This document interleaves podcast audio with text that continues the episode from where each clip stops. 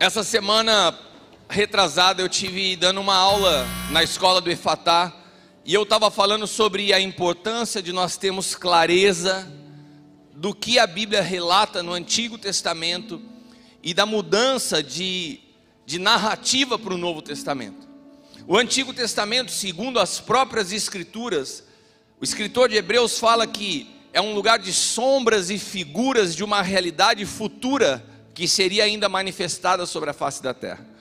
Então, quando você vê algumas histórias, e entre elas eu poderia citar a história do dilúvio, a arca de Noé, ela tem uma representação de algo que se cumpriria de forma plena no Novo Testamento ou no Novo Pacto, que é a cruz.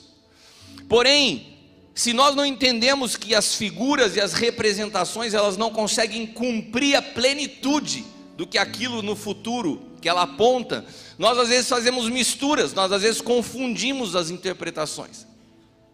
Por que eu estou falando isso? Porque o dilúvio foi um juízo de Deus para uma geração. Deus julgou a maldade daquela geração. Agora, a cruz, que é o cumprimento dessa figura do dilúvio, a cruz foi um juízo universal. A cruz ela não julgou só o pecado de uma geração, ela, ela julgou o pecado da humanidade, passado, presente e futuro.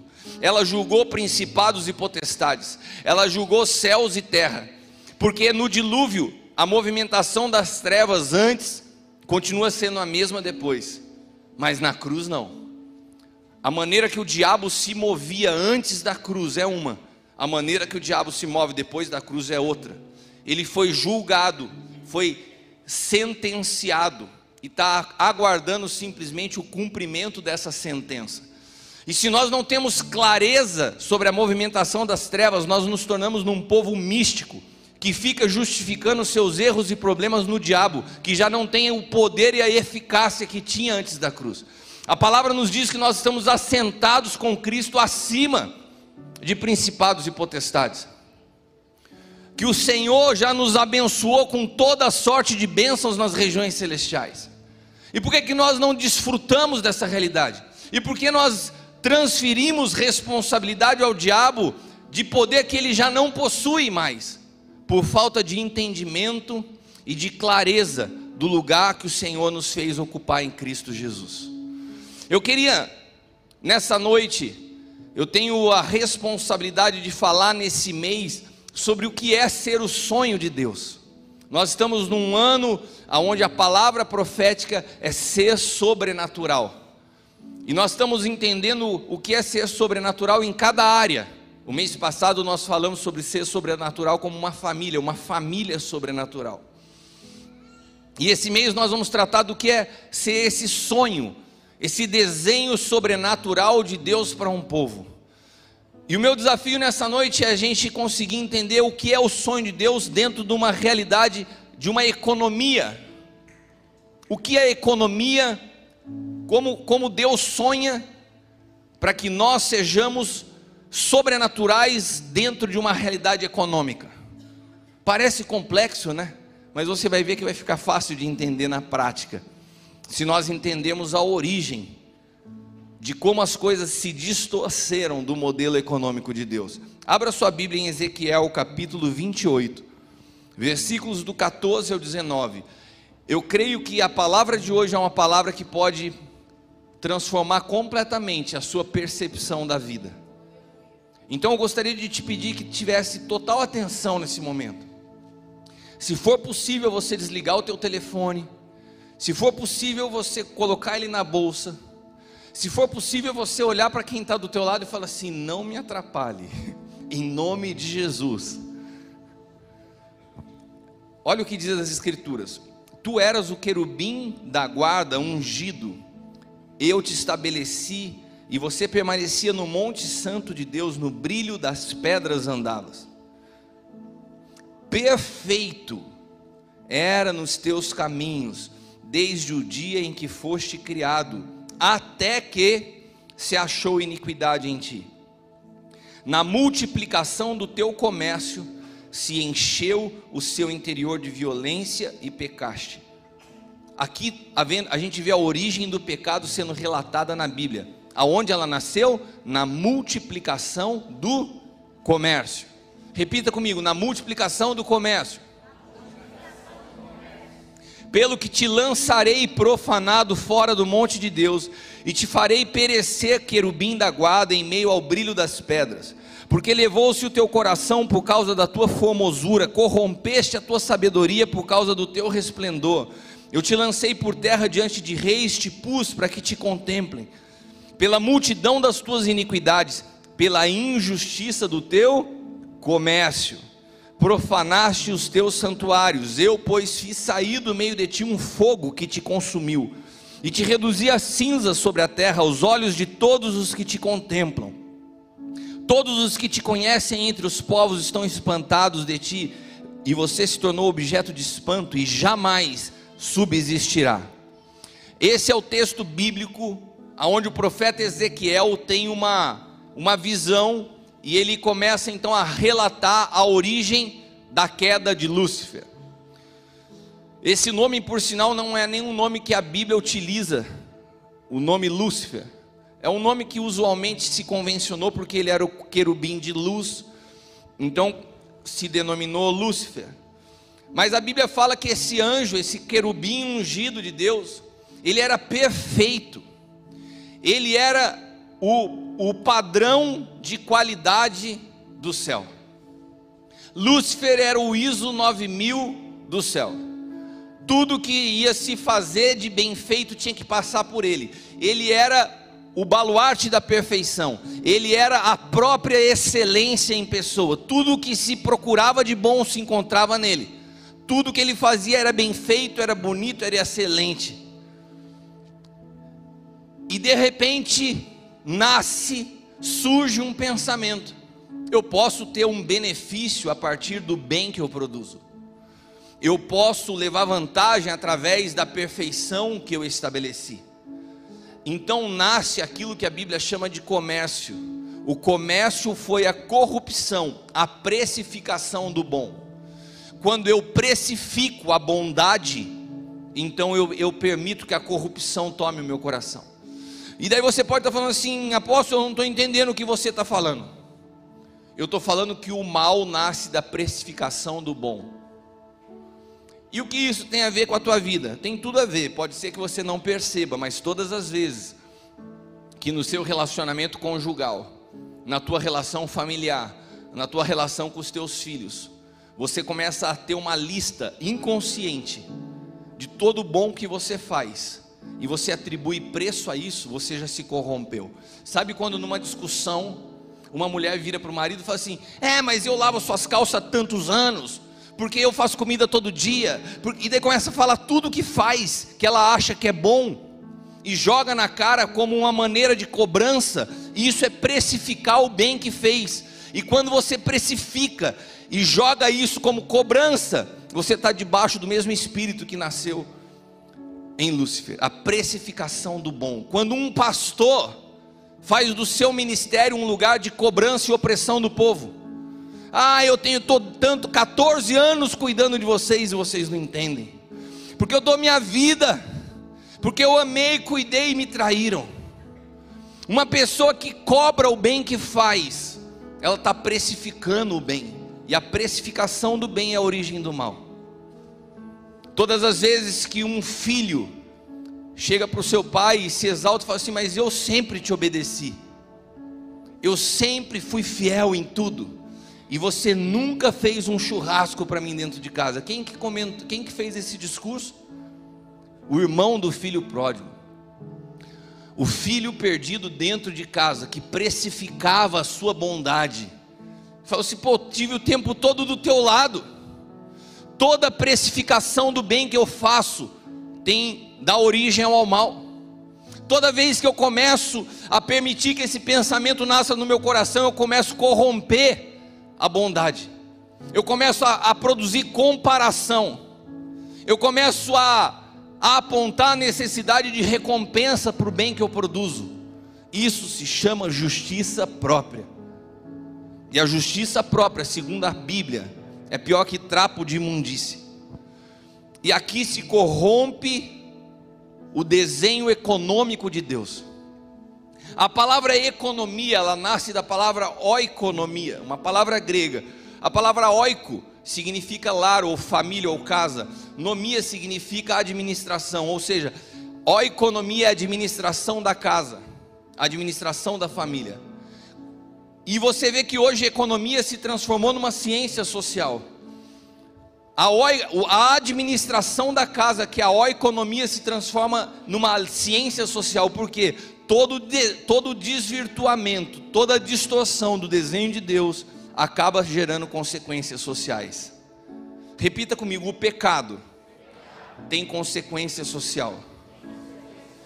Agora põe a mão no seu peito e fala assim: o meu pecado tem consciência, tem consequência social. O pecado não fica restrito ao pecador, ele traz consequência social. E a corrupção do desenho e do modelo econômico de Deus produz distorção na sociedade. Toda corrupção da economia, ela veio sobre a face da terra através de famílias e ela se propagou através das famílias. Toda nação ela tem um reflexo na sua economia do modelo econômico que as famílias dessa nação vivem. Às vezes é muito fácil a gente atribuir culpa aos governos. Os governos nada mais são do que uma representatividade de uma cultura de um povo. Se nós transformamos a cultura econômica de uma família, nós conseguimos transformar a cultura econômica de uma nação. Se você olhar a queda, quando Satanás passa por essa experiência de queda, de, de Deus derrubá-lo, precipitá-lo do céu, ele vem e convence a mulher a desobedecer a Deus e comer daquele fruto. A mulher então apresenta aquele fruto ao seu marido e os, do, e os olhos de ambos se abrem e eles passam então a, a conduzir uma vida de forma egoísta. E eles dão origem a filhos, e os seus filhos já nascem dentro de um modelo econômico corrompido pelos seus pais. E daí você vê que na comparação de Caim por Abel, nasce o primeiro assassinato. Aonde nasceu? Foi no presídio, foi na, foi na rua, foi no mundão, foi dentro de uma família. E você percebe que isso vai continuando. Esaú e Jacó, comparação, briga, por causa de realidades econômicas, por causa de herança, aonde dentro da família. Quando você vê a história de José com seus irmãos, nada mais é porque da distorção desse modelo econômico familiar. Os irmãos de José saíam para trabalhar todos os dias colocava o seu macacão, entrava na fábrica, batia cartão e chegava em casa de repente com aquele macacão sujo de graxa. Operários, trabalhadores chegavam em casa, estava o bonitão de José com um terno novo que o pai tinha comprado para ele. E eles olhavam e falavam: Não é justo. A gente está ralando o dia inteiro e o caçulinha agora com uma roupa nova, não rala igual a eu a, distorção do modelo econômico produz comparação. E a comparação ela, ela dá origem ao pecado, que é o que a Bíblia relata no profeta Ezequiel. E isso não fica restrito ao Antigo Testamento. Se você olhar as questões de Marta e Maria quando Jesus está presente na casa, é pura comparação. Por que, que eu estou com a parte pesada do trabalho aqui na cozinha e ela está deitada aqui no teus, no, nos teus pés? É injusto comparação dentro de casa por causa de modelo de trabalho desproporcional. Eu trabalho mais do que ela. Daí você vê a história do filho pródigo, como a gente mencionou, Novo Testamento. O pai resolve fazer uma festa, um filho havia se perdido e foi encontrado, e de repente no meio da festa ele está feliz, ele está celebrando, fala assim: ufa, um problema que me afligia, de repente nasce um outro problema, o cara que está dentro de casa por que, que você nunca fez isso para mim? Por que, que você está fazendo festa para esse cara perdido? Comparação. A comparação é algo terrível. Você nunca está satisfeito, porque você sempre olha para o lado e encontra alguém vivendo uma realidade melhor que a tua. E você fala assim, mas por que ele e eu não? E na época das redes sociais, onde você não se compara só com quem você conhece, você está se comparando com quem você nunca viu na vida. Você abriu o leque da comparação e isso está gerando uma gera, isso está produzindo uma geração de pessoas completamente frustradas, porque não conseguem ter o estilo de vida de alguém que estão observando pela internet. E a realidade econômica de um povo passa a ser distorcida por uma expectativa e frustração. E eu tenho visto isso penetrar a igreja. Cristãos completamente oprimidos pelas realidades que estão vivendo economicamente. Oprimidos pelo medo, oprimidos pela conta que não consegue pagar. E sabe o que é pior do que isso? Estão transmitindo esse medo culturalmente aos seus filhos esse ambiente de medo, esse ambiente que parece que a pregação e o culto de domingo não funcionam na segunda-feira. É a herança que nós estamos deixando aos nossos filhos. Eles estão vindo à igreja, mas estão vindo um evangelho que não funciona na vida dos pais, que estão completamente perdidos e amedrontados por causa de uma realidade econômica. Estão sempre procurando fazer para ser aceito, buscam emprego para sobrevivência e não por desenvolvimento. A ideia de Deus é que o homem trabalhe para se desenvolver e não para se sustentar. Mas o medo faz com que a gente busque sempre uma forma de sustentação e não de desenvolvimento. Você não trabalha em algo que você acredita, você trabalha em algo que te provê o mínimo. É uma mentalidade tão escrava que a gente olha para o povo saindo do Egito e fala assim: como aqueles caras eram cabeça dura eles eram escravos do Faraó, eles apanhavam de chicote, eles comiam o resto de comida do Egito. E de repente Deus fala assim: Eu vou libertar esse povo dessa opressão, eu vou libertar esse povo dessa escravidão e vou dar a eles a possibilidade de viver algo novo, de se desenvolverem, de produzirem riqueza. E daí esse povo é livre. Uau! Agora eles podem produzir riqueza. Mas na primeira dificuldade, eles olham para trás e falam assim: que saudade do alho poró. E esse texto me chama a atenção, porque eles não estavam falando que saudade da picanha, Paulo. Eles falam que saudade do alho é uma mente tão miserável que os caras comiam alho mas quando eles vão para o deserto e estavam numa jornada em direção a um tempo novo, na primeira dificuldade, eles se esquecem que para comer alho no horário que eles comiam, eles precisavam apanhar e trabalhar o dia inteiro. E às vezes, o medo nos faz buscar a estabilidade a qualquer preço. Eu prefiro a estabilidade, eu prefiro um salário na dor do que empreender do que me desenvolver, do que tentar algo novo. Eu prefiro a covardia do que a chance de cometer um erro novamente. Isso é uma mentalidade escravo. Uma mentalidade escrava, porque os filhos trabalham para se desenvolver, agora escravos trabalham para sobreviver. E nós precisamos ser libertos de uma mentalidade de sobrevivência, porque nós somos filhos e nós estamos debaixo do cuidado de um pai. Ele não se esqueceu de você. Daí você pode pensar assim: esse cara não sabe o que eu estou passando. Ele está falando isso porque ele não entende a minha realidade. A única coisa que eu queria era pagar minhas contas em dia. A única coisa que eu queria, que eu gostaria era o meu emprego de volta. Está aí o grande problema. Eu sei o que você está falando porque eu já cheguei a pensar assim um dia. Eu não estou falando de uma plataforma, de um lugar de superioridade ou que desconhece a dor do que é ter a necessidade do básico. Eu sei o que é esse lugar. Mas esse lugar é um lugar onde os nossos pensamentos se divergem de Deus, porque Deus não quer só o básico para as nossas vidas. Deus ele tem para nós uma vida que é abundante, que vai além daquilo que pedimos ou pensamos.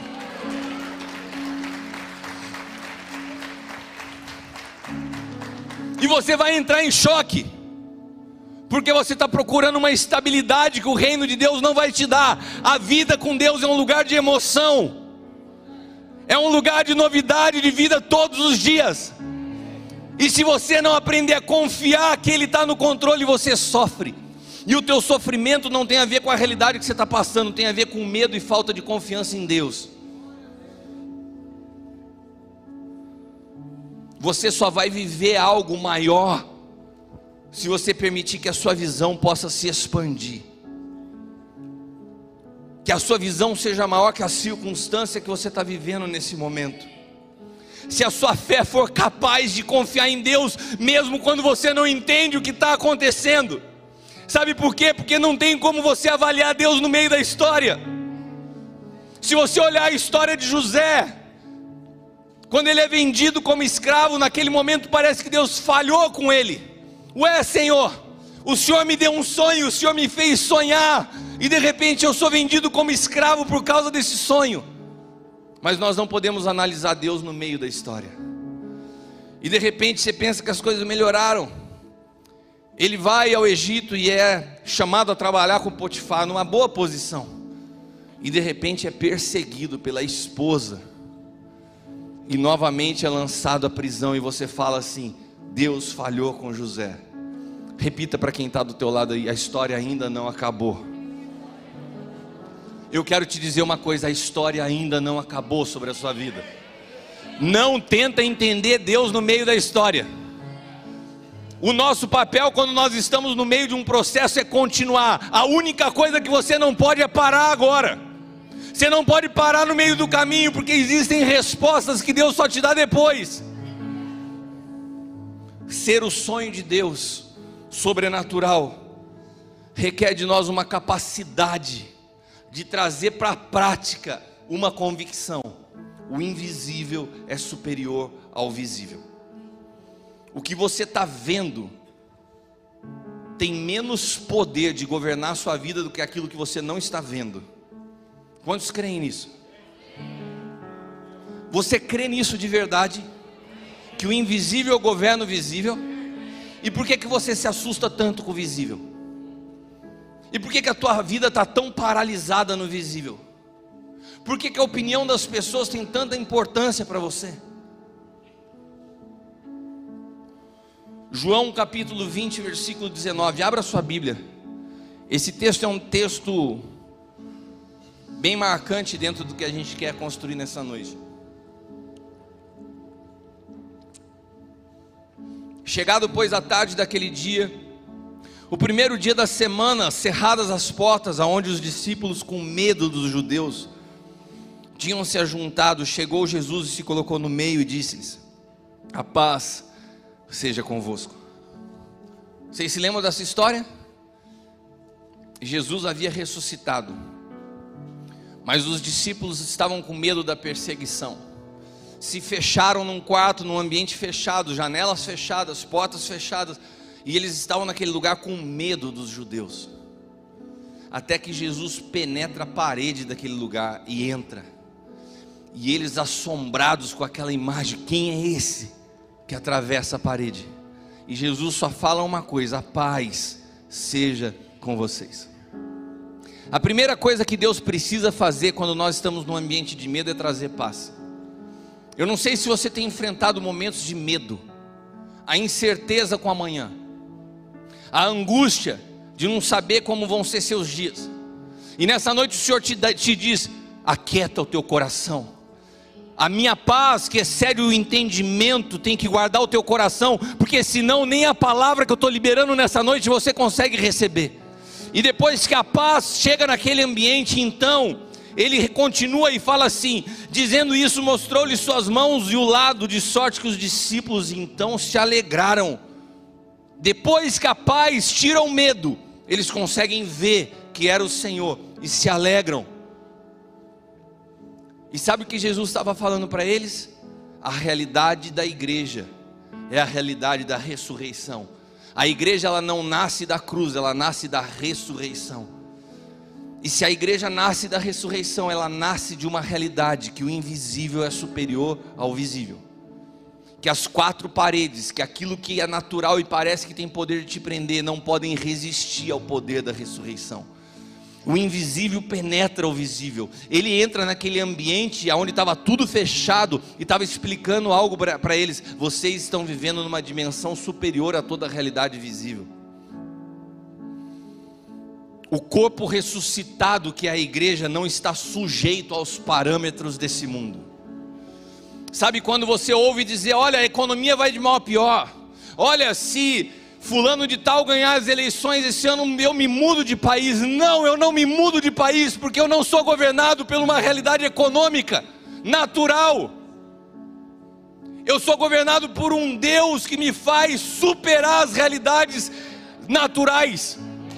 A igreja não está sujeita aos parâmetros desse mundo, ela sobrepõe ao mundo pela fé. Sempre foi assim ao longo da história. Os períodos de maior perseguição foram os períodos de maior crescimento da igreja.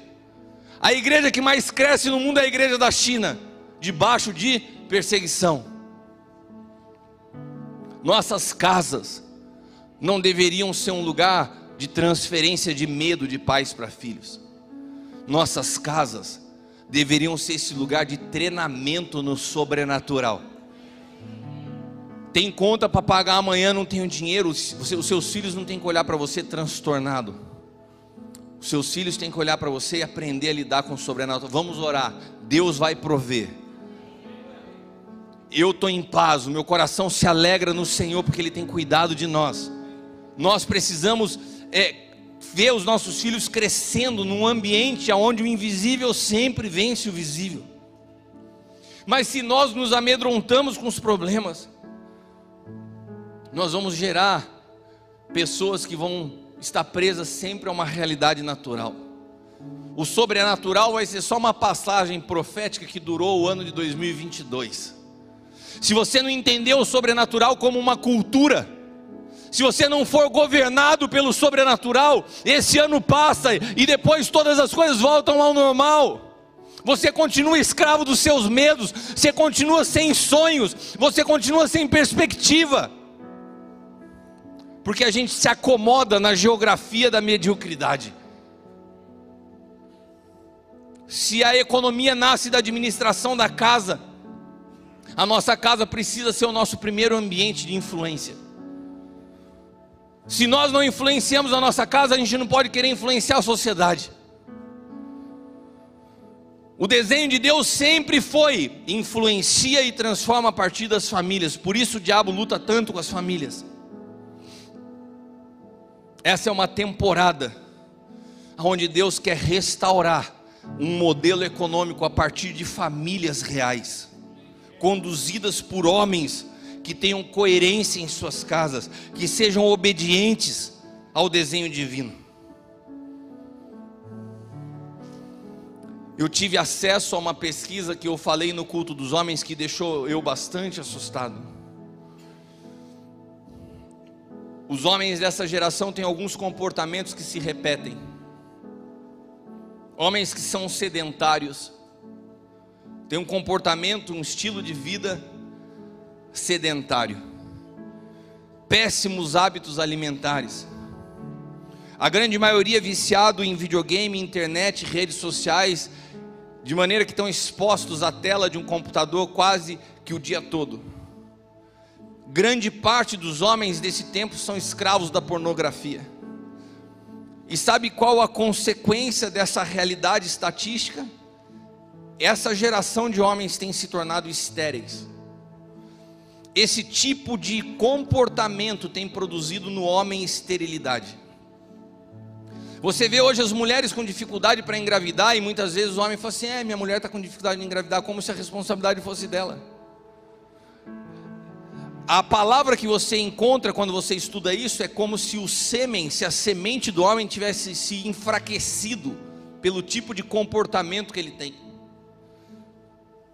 Mas o que você está querendo dizer, apóstolo? Eu estou querendo dizer que o nosso comportamento é capaz de produzir esterilidade. Que não só você influencia os teus filhos que já estão crescidos, adolescentes, com o teu comportamento, como você também interfere, o teu comportamento interfere nas sementes que você carrega. Isso fala, pra, isso fala muito comigo de uma realidade espiritual. Os nossos filhos são reflexo das nossas vidas. Uma família que tem comportamento alimentar que leva à obesidade, os filhos vão ser obesos. E daí você fala assim: não, nós temos uma maldição hereditária. Fulano de tal morreu do coração, o avô morreu do coração. Isso não é maldição hereditária. Isso é falta de disposição de mudar uma atitude. se você não muda o comportamento, esse comportamento se repete e os mesmos tipos de problemas são encarados de geração em geração. O nosso comportamento não interfere só na nossa vida, mas na vida dos nossos filhos e até mesmo nas sementes que nós carregamos. E se nós perdemos a administração daquilo que é mais básico que o Senhor nos confiou, como que a gente vai querer administrar assuntos espirituais?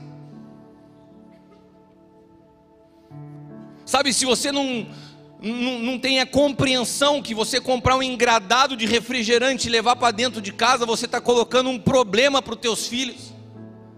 Se você não tem consciência disso, como que a gente vai falar de assuntos espirituais?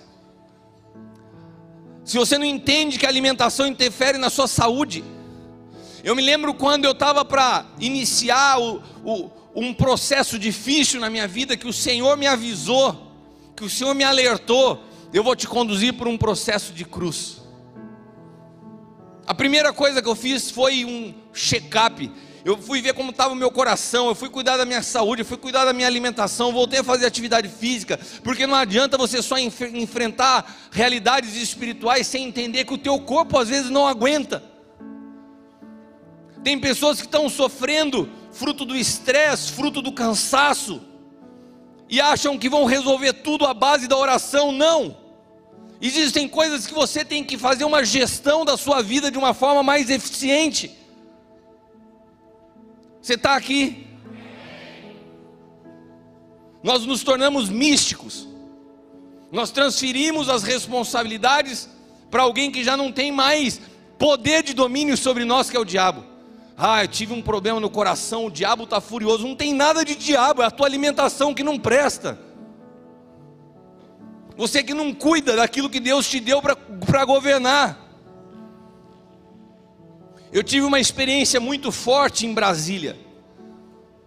Vocês sabem, eu já falei isso aqui algumas vezes, mas eu quero repetir. Eu fui para Brasília numa conferência onde o apóstolo L e eu participamos juntos, e foi uma conferência muito especial, onde reuniam bastante pessoas importantes e relevantes. E eu ministraria naquela conferência, e antes de ir para lá, eu recebi uma palavra profética. Recebi algumas, na verdade, para ser mais exato, eu recebi três palavras proféticas, me falando a respeito de Brasília. Quantos creem em Jacob? Quantos creem em palavras proféticas aqui? E essa palavra profética me falava o seguinte: Brasília, a conferência de Brasília vai ser um marco na sua vida. Deus está mudando uma realidade na tua vida. E eu, automaticamente, eu depositei muita expectativa na palavra que eu iria ministrar em Brasília, achando assim: ali vai ser um momento de mudança.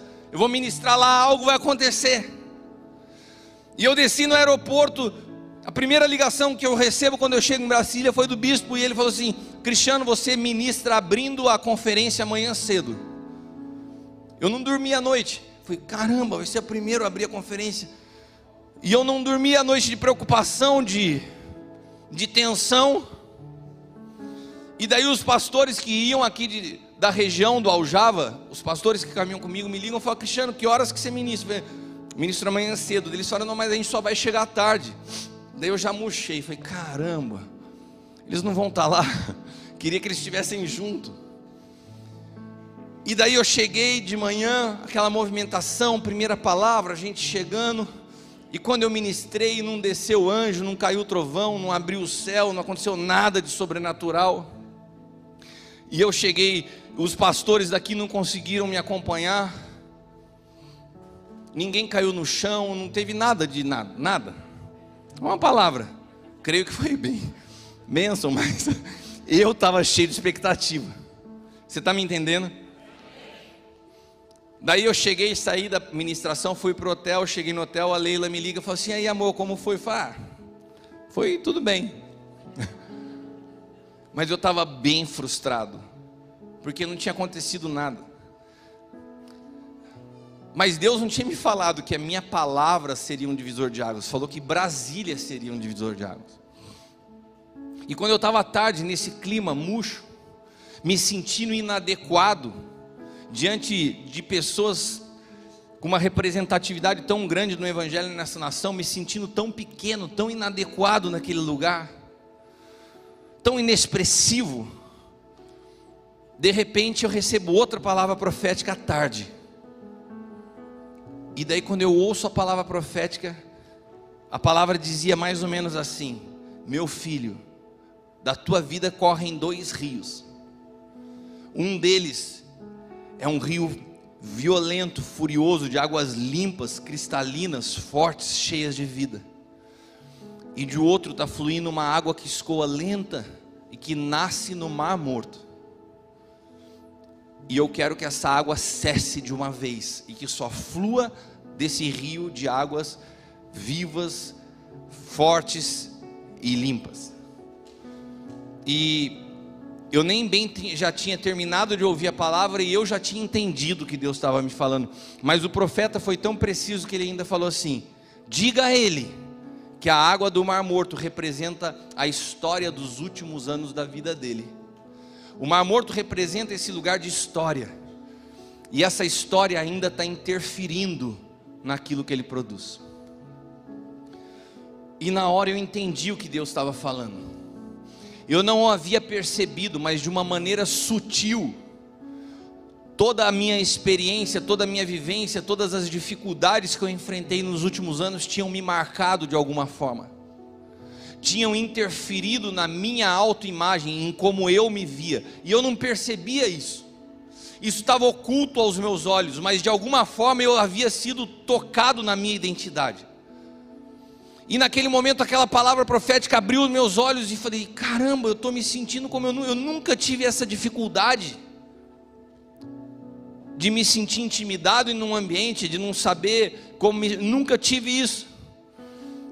Mas aquela palavra abriu os meus olhos, mas ela não resolveu a minha situação da noite para o dia.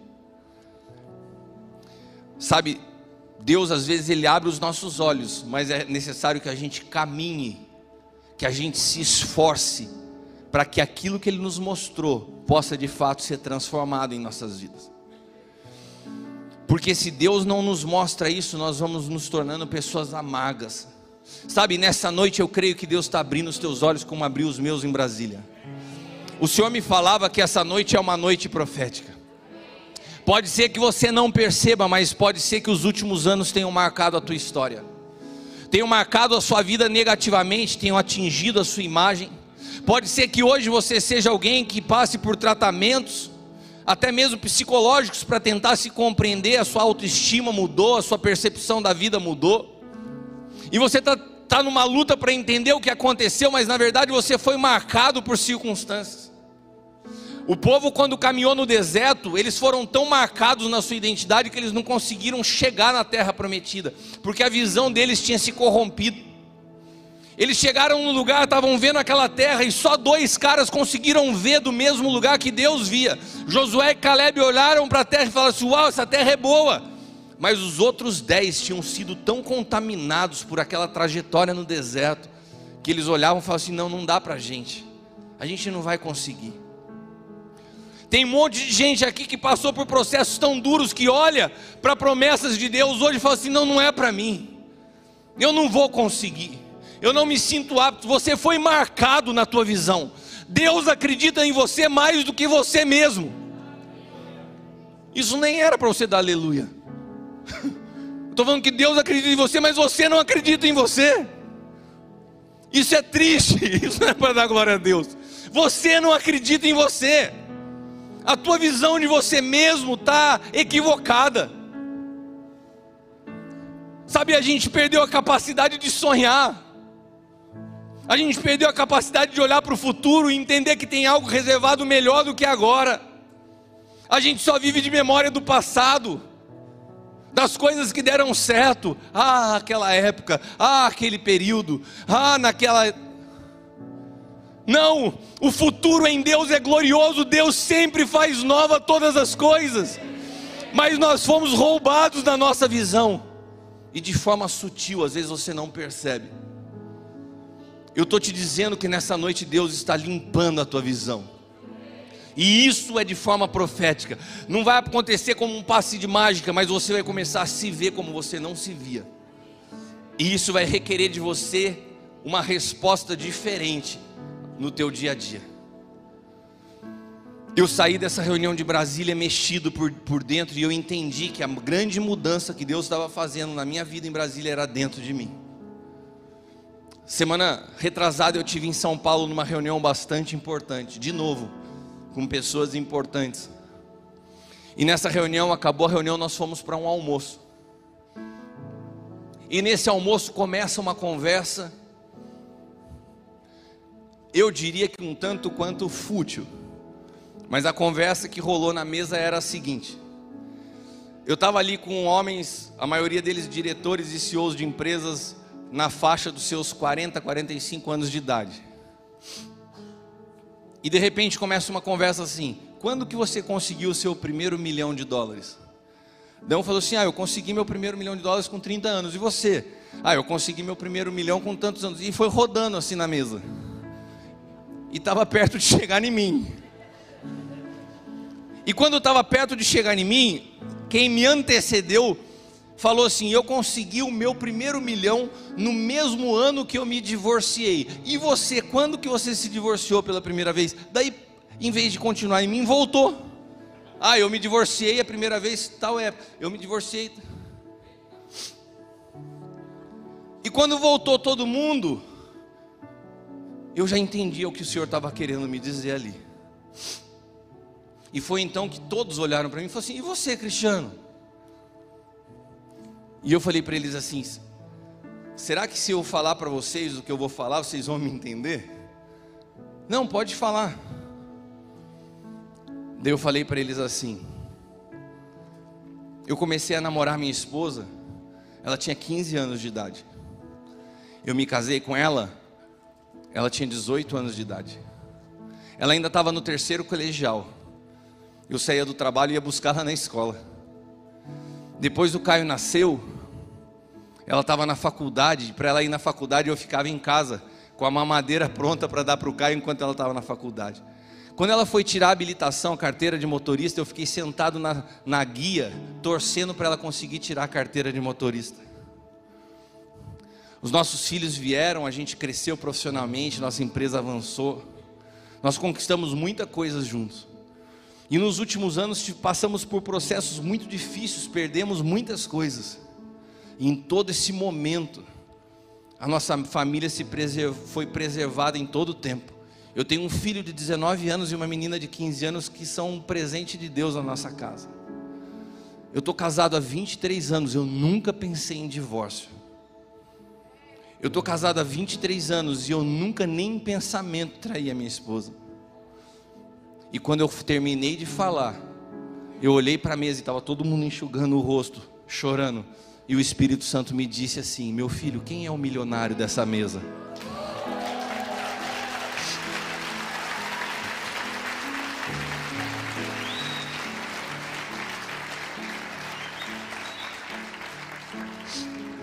Sabe o que eu quero falar para você? Às vezes o problema que você está vivendo te cega de enxergar a riqueza que Deus está produzindo na sua vida. Nós nos tornamos às vezes tão chatos e tão egoístas, que porque Deus não resolveu um assunto da nossa história, a gente parece que se sente mal resolvido na vida em todas as áreas. Você se torna uma pessoa monotemática, você só fala desse problema.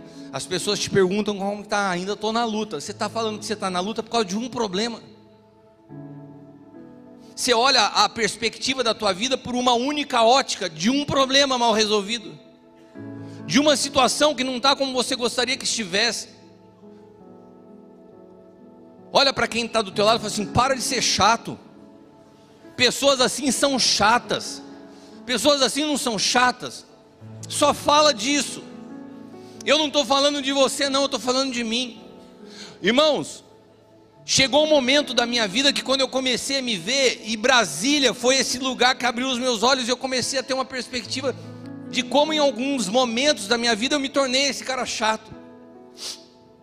Eu me lembro que a profeta Norma, quantos aqui conhecem a profeta Norma? A profeta Norma vinha dos Estados Unidos e ficava em casa, sempre ficou em casa. Daí nos últimos anos a profeta Norma chegava em casa e eu começava já a andar atrás dela queria uma palavra profética, queria que falasse do meu problema. Daí ela não falava nada. Daí eu cansava e eu chegava para ela e falava assim: Ô Norma, ora por mim, vai. Ah, tá bom, apóstolo. Cara, e ela começava a orar. Quem conhece a Norma sabe, falava coisas tremendas, incríveis. Olha, porque Deus vai te levar em tal lugar, porque não sei o que lá, e Deus vai fazer isso, e você é uma voz profética, apostólica. Blá, blá, blá, Quando acabava, a Leila chegava para mim e falava assim: Amor, que tremendo, você, você achou? Eu não. Porque eu queria ouvir somente a solução do meu problema. Daí a norma já não dava mais. Daí passou um tempo, começa a vir aqui o profeta Amaro. Ah, falei, agora esse cara aí profetizou até uma moto pro Jefão. Falei, esse cara tem umas profecias boas. Eu vou atrás dele.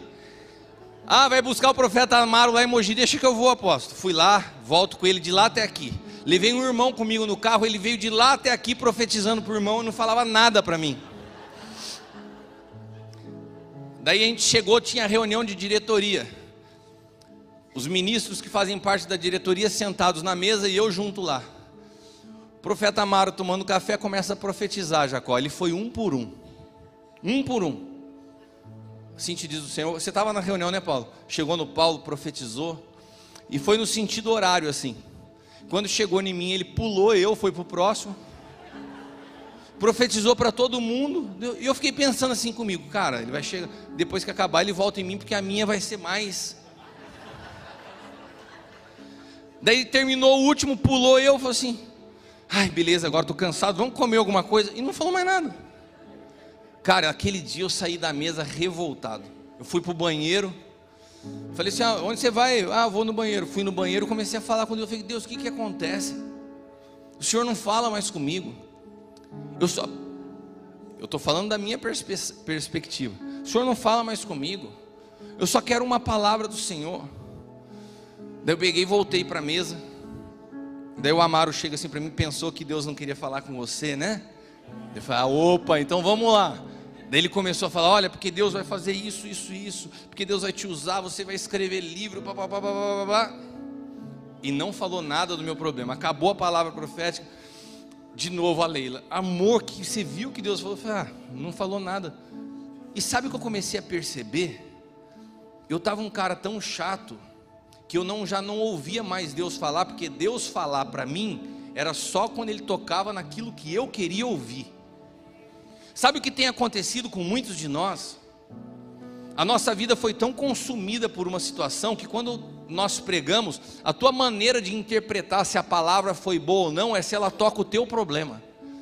Ah, Deus falou nessa noite? Não. Lógico que falou, mas quando não toca no assunto que é de teu interesse, você acha que Deus não está falando.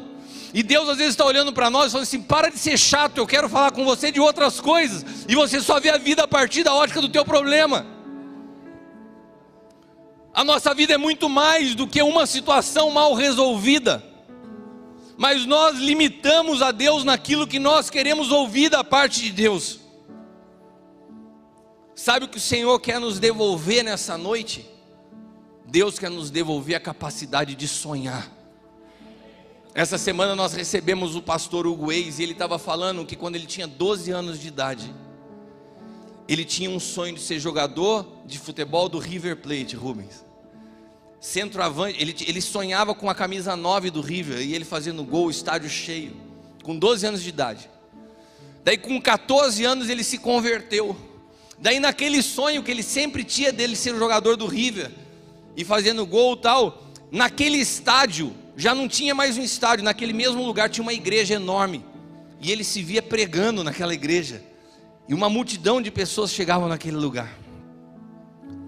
E esse homem que com 14 anos se converteu e começou a ter esse sonho. Um dia, quando ele estava inaugurando a sua igreja, uma igreja enorme na Argentina, Deus lembrou a ele desse sonho. E que aquela igreja que estava nascendo naquele lugar, em San Nicolás, na Argentina, estava nascendo exatamente no campo de futebol onde ele sonhava que ele seria jogador de futebol. E o Hugo Ex passou aqui essa semana e, e, ele, e ele foi um ativador na minha vida para entender o poder de sonhar. Nós temos uma frase que nos marca como ministério que é o sonho impulsiona a vida. Olha para quem está do teu lado e diga isso: sonho impulsiona a vida. Você sabe que hoje é comprovado que uma pessoa que não tem a capacidade de sonhar, ela enlouquece. O sonho muitas vezes é, é capaz de nos, de nos lançar fora da realidade presente com a expectativa e a esperança de uma situação melhor. Se você perde a capacidade de sonhar, você perde a esperança. E tem uma outra coisa interessante também que eu desconhecia. Uma pessoa que cega de nascença, ela não tem a capacidade de sonhar. Um cego de nascença não tem sonhos com visões, porque ele não tem a capacidade de produzir imagem. Então todo sonho de uma pessoa cega de nascença está fixado em sensações, porque só pode ter sonho quem tem a capacidade de construir imagem. O que isso quer dizer? Que se você não conseguir ver pela fé o que Deus tem para a sua vida, você não tem condições de sonhar. E se você não tem condições de sonhar, você não consegue alcançar, porque nós só alcançamos aquilo que antes a gente sonhou. Você está me entendendo? Quantos de nós fomos roubados nos nossos sonhos nos dias difíceis que passamos? Quantos de nós perdemos a capacidade de sonhar? Sabe, quem sonha vê na frente, quem sonha vê antes, quem sonha vive não só como um sonhador, mas vive com uma alegria e com uma expectativa de que a qualquer momento as coisas podem mudar. Não é só uma utopia, é caminhar em direção a algo que eu estou querendo te dizer. Nós somos uma casa de sonhos. O Senhor tem nos falado para transformar a sociedade, o Senhor tem nos falado de construir hospital, de construir escola, sistema de ensino, de tocar a área da política, de sermos uns agentes de transformação na sociedade. Esse sonho tem que te alcançar, esse sonho tem que te envolver. Nós não podemos mais ser pessoas que fiquem paralisadas nos problemas pessoais. Deus quer falar com você de coisas grandes e você está preso aos seus problemas. O Senhor está te convidando nessa noite a abrir mão, e aquilo que você não consegue resolver, entrega na mão dEle. Aquilo que você não tem poder de transformar, entrega na mão dEle. Mas hoje você pode transformar situações que estão diante de você. Você pode ser um instrumento de mudança na vida de quem está do teu lado. Eu quero profetizar isso sobre a sua vida hoje que Deus está te fazendo restaurar os sonhos. Deus quer te levar a sonhar outra vez. Deus quer mudar a tua visão sobre economia. Sabe, Deus não te chamou só para ser uma pessoa que tem um salário e esse salário te mantenha para o resto da vida. Não, Deus tem algo maior para você. A tua vida tem que ser um rio por onde flui o favor de Deus e que de você transborde para outras pessoas. Para de limitar a tua visão, em nome de Jesus. Os problemas não podem determinar quem você é. O teu passado não pode impedir o teu futuro. Deus quer restaurar os teus sonhos hoje. Eu quero profetizar sobre a tua vida uma nova capacidade de gestão, de sair dessa zona de estagnação um tempo sobrenatural, um tempo onde o invisível possa vencer o visível. Que você não seja mais escravo das situações, que você possa ouvir Deus falar de coisas novas para você. De romper com a esterilidade, um tempo de avançar e frutificar. Quais foram os sonhos que foram roubados na tua vida? Quantos aqui pensavam em estudar e falaram assim, mas já não dá mais tempo?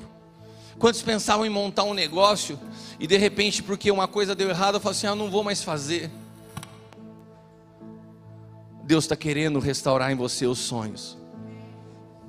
Deus está querendo restaurar em você uma visão econômica mais ampla. Deus está querendo se reconciliar com você, porque tem pessoas aqui que acham que Deus falhou na sua vida. Não tenta interpretar Deus no meio da história. A história ainda não acabou. O jogo ainda não terminou. Enquanto tem jogo, ainda tem chance de virada. Se coloque de pé. Se você nessa noite quer dar um passo em direção a uma transformação na tua história, Se você quer responder a Deus de forma diferente nessa noite, se você quer falar, Senhor, eu quero mudar, eu quero essa mudança, eu quero viver o sonho de Deus para minha vida.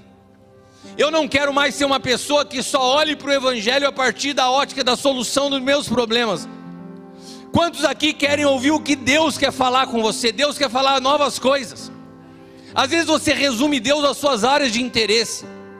Ah, porque eu gosto disso, porque o meu trabalho é esse, porque a minha empresa é isso. E daí você só quer que Deus fale daquilo. Deus quer falar de coisas novas. Deus quer falar com você assuntos novos. Deus quer poder conversar com você de outras coisas. Quantos estão abertos para aquilo que Deus quer fazer na tua vida?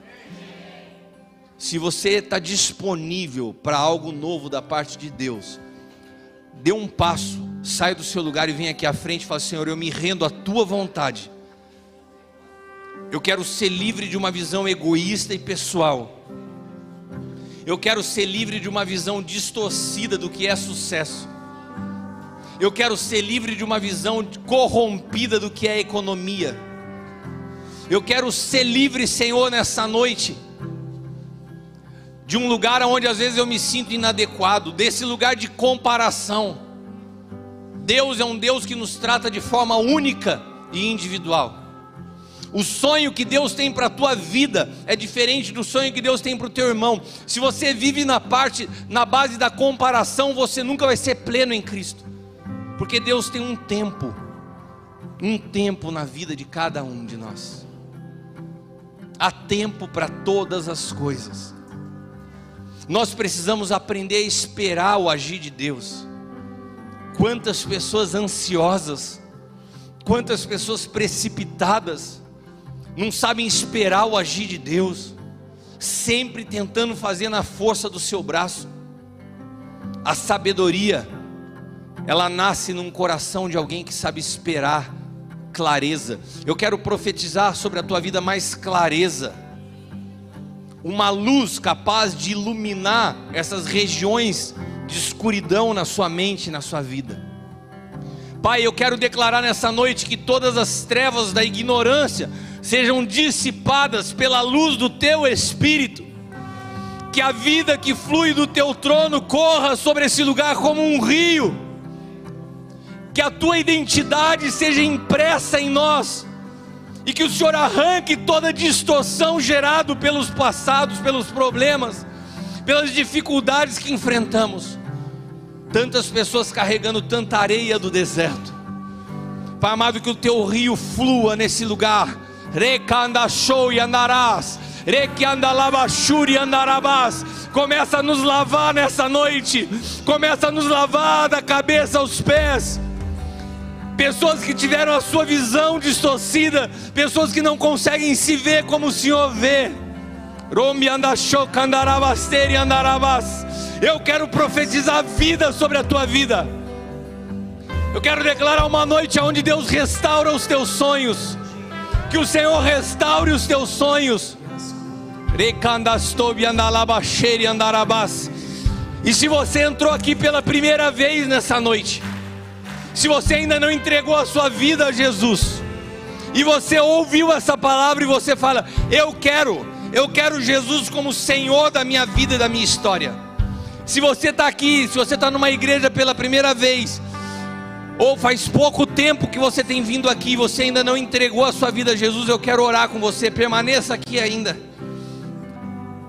Repita comigo, se você está aqui e quer entregar a sua vida a Jesus, repita comigo no teu lugar, fala assim: Senhor Jesus, eu me rendo a Ti nessa noite, eu entrego a minha vida completamente ao Senhor, e eu quero ser morada do Teu Espírito eu quero voltar a sonhar. Escreve o meu nome no livro da vida.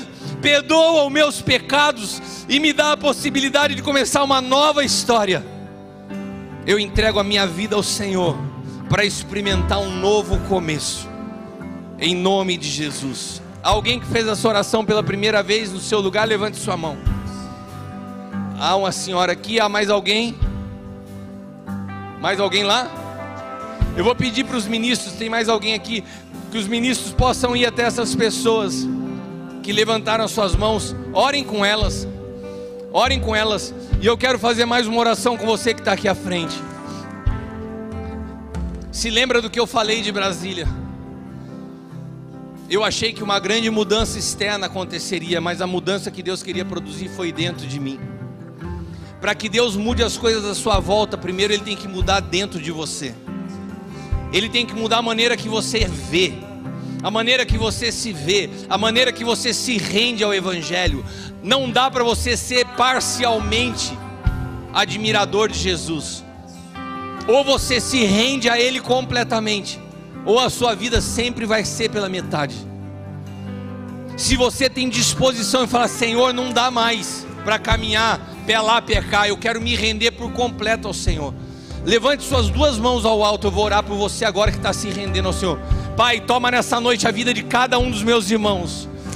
Pai amado, há um rio fluindo nesse lugar, e que eles possam mergulhar de cabeça nesse lugar que haja uma nova história, que haja uma transformação, Espírito Santo. Agora, de dentro para fora, começa uma grande transformação. Eu declaro que os seus olhos espirituais são abertos. Eu declaro que toda mentira das trevas cai por terra nessa noite. Que toda distorção que o diabo produziu na sua mente seja cancelada agora. Eu declaro uma renovação dos teus pensamentos.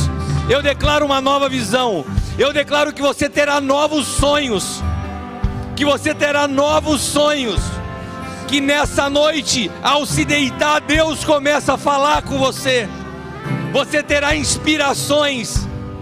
E você experimentará algo novo da parte de Deus. Eu profetizo uma vida fluindo na tua casa, na tua família, a partir da tua vida. Algo novo o Senhor faz. Em nome de Jesus, se você crê, diga amém. Tome essa palavra em nome de Jesus. Aleluia. Aleluia. Pode voltar para o teu lugar.